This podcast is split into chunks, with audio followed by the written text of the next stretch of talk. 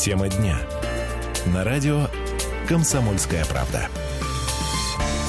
И мы продолжаем обсуждать послание президента нашей страны Федеральному собранию. Прозвучали сегодня в течение часа 10 минут очень важные темы, важные слова, а, которые касались социальной сферы, экономики, политики, политики международной и внутренней.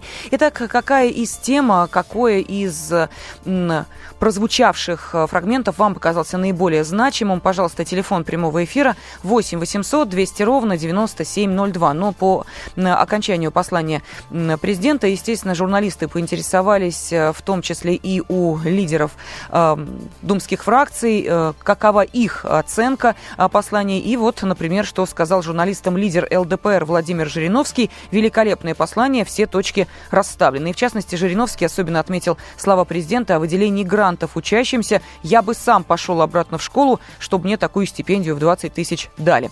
А, ну и также лидер ЛДПР заострил внимание журналистов на предложенных главой государства Владимиром Путиным мерах, благодаря которым, по мнению Жириновского, экономика вздохнет полной грудью льготы для бизнеса. Пожалуйста, проверки, никаких проверок. Если три года работал успешно, то следующие три года нет никаких проверок, добавил Жириновский.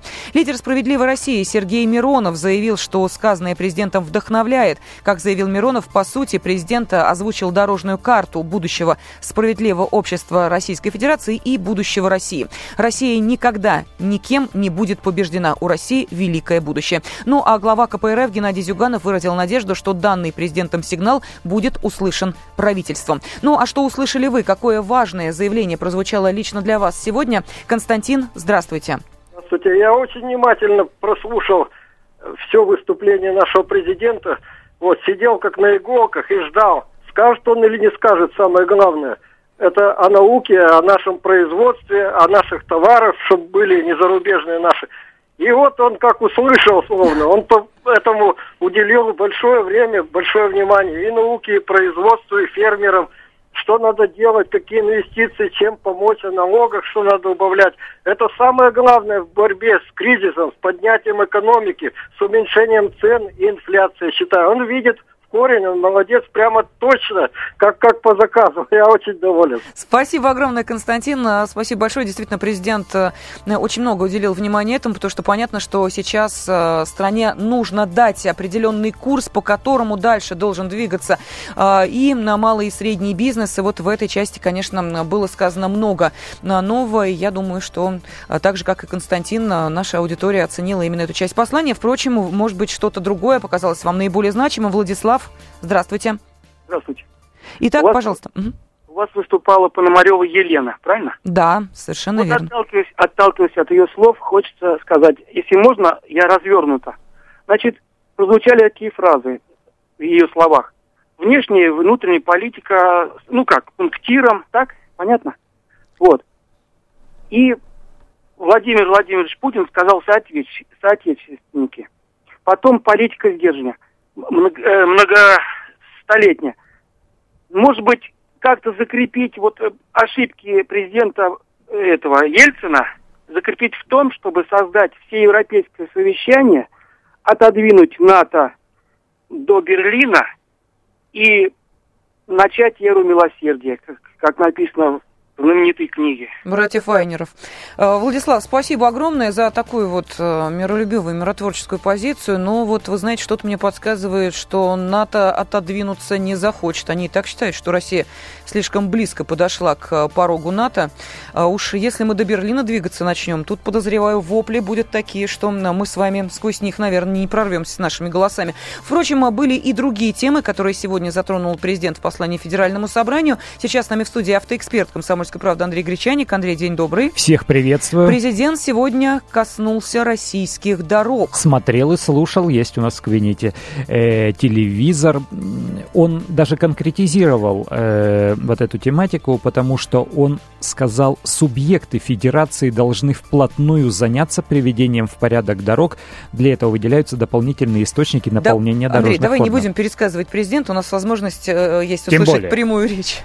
Для развития бизнеса, для размещения новых производств нужны подготовленные площадки и транспортная инфраструктура. Субъекты федерации должны вплотную заняться приведением в порядок региональных и местных дорог. Для этого вводятся дополнительные источники для региональных дорожных фондов. А в целом по стране мы должны стремиться к удвоению объемов дорожного строительства. Итак, э, сейчас мы понимаем, что послание Федеральному собранию – это такой вектор развития страны, минимум на год, а то, может быть, и больше. Но, э, прости, Андрей, ведь у нас как-то ведь в стране-то э, постоянно тема дорог возникает, и каждый раз и президент, и премьер-министр обращают на это внимание. Более того, президент уже давал поручение именно об удвоении дорожного строительства, и он ставил перед правительством такие задачи в декабре 2012 года. Но почему я привел эту цитату э, президент сказал субъекты федерации. Uh-huh. То есть речь идет не о федеральных трассах. Ими занимаются, там другой кошелек, и ими занимаются совсем другие люди. Это Автодор. А у Автодора сейчас нормальная наполняемость бюджета. Он изыскивает средства, в том числе э, и введением платных участков дорог, и введением, скорым введением э, оплаты для проезда по федеральным трассам э, тяжелых грузовиков у субъектов федерации свои источники формирования дорожных фондов. Это транспортный налог, во-первых, и это отчисление от э, продажи бензина, то есть это нефтяные рубли. И, и вот здесь э, представляется сложным, потому что губернаторы кричали буквально в голос, что нам не хватает денег, мы не в состоянии выполнять поручения президента. То есть нам просто не на что строить эти дороги.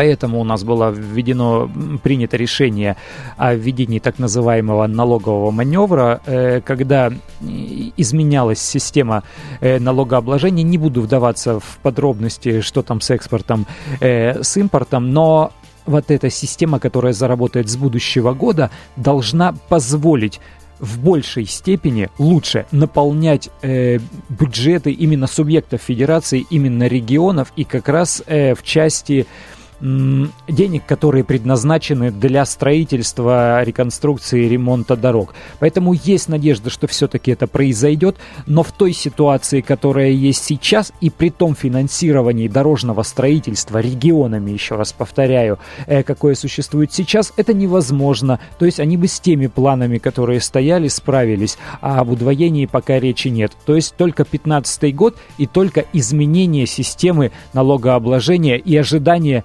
нефтяных рублей в эту отрасль. Скажи, пожалуйста, Андрей, а насколько сейчас э, нужно автомобилистам, э, те, кто проживают в регионах, опасаться, что в итоге вот это строительство региональных дорог ляжет на их плечи? А на какие плечи она еще может ну, лечь? Ну, понятно. Э, то есть, э, в конечном счете, в любом случае платим мы. Даже когда мы говорим о том, что эти деньги заложены в стоимость э, бензина, бензин же покупаем мы. Э, на сегодняшний день в литре бензина, в стоимости одного литра бензина 65%, то есть больше половины, э, это как раз налоги, сборы, акцизы и так далее. То есть будут увеличивать и больше, и дальше эту налоговую нагрузку на стоимость бензина в конечном счете платим мы. Э, то есть мы платим, во-первых, транспортный налог, угу. И, кстати, о транспортном налоге. Э, буквально два слова. У нас же недавно э, стали говорить о том, что транспортный налог нужно переформатировать и перевести его немножко в другую плоскость. То есть сейчас платится с лошадиных сил двигателя автомобиля, а предстоит платить с экологического класса. То есть они таким образом хотят еще и подхлестнуть, покупать новые автомобили. То есть автомобиль не экологичный. Видимо, там будет два критерия. И мощность мотора, и его экологический класс. То есть, если старая и мощная машина, допустим, какая-нибудь японская иномарка 250-сильная 93 -го года, которая э, никаким стандартам евро, евро формально не отвечает, человек будет платить очень много и, скорее всего, будет вынужден избавиться от этого автомобиля. А если ты покупаешь новую малолитражку э, стандарта там евро 5, евро 6, плати маленький транспортный налог. Вот такой будет, с одной стороны, рычаг э, для изменения потребительских при, привычек э, покупателей новых автомобилей, с другой стороны, э, источник пополнения вот этих же самых дорожных фондов э, появления вот этих денег, на которые будут строиться новые дороги в регионах. Да, но главное, чтобы у людей, конечно, были деньги на покупку автомобиля, который для них будет не столь затратным, э, с которого налоги платить поменьше придется, ну а там, глядишь, и вполне вероятно, что все с радостью на такие автомобили и пересядут. Но это дело будущего. А сейчас мы обсудили еще одну часть э, послания президента Федеральному собранию в той...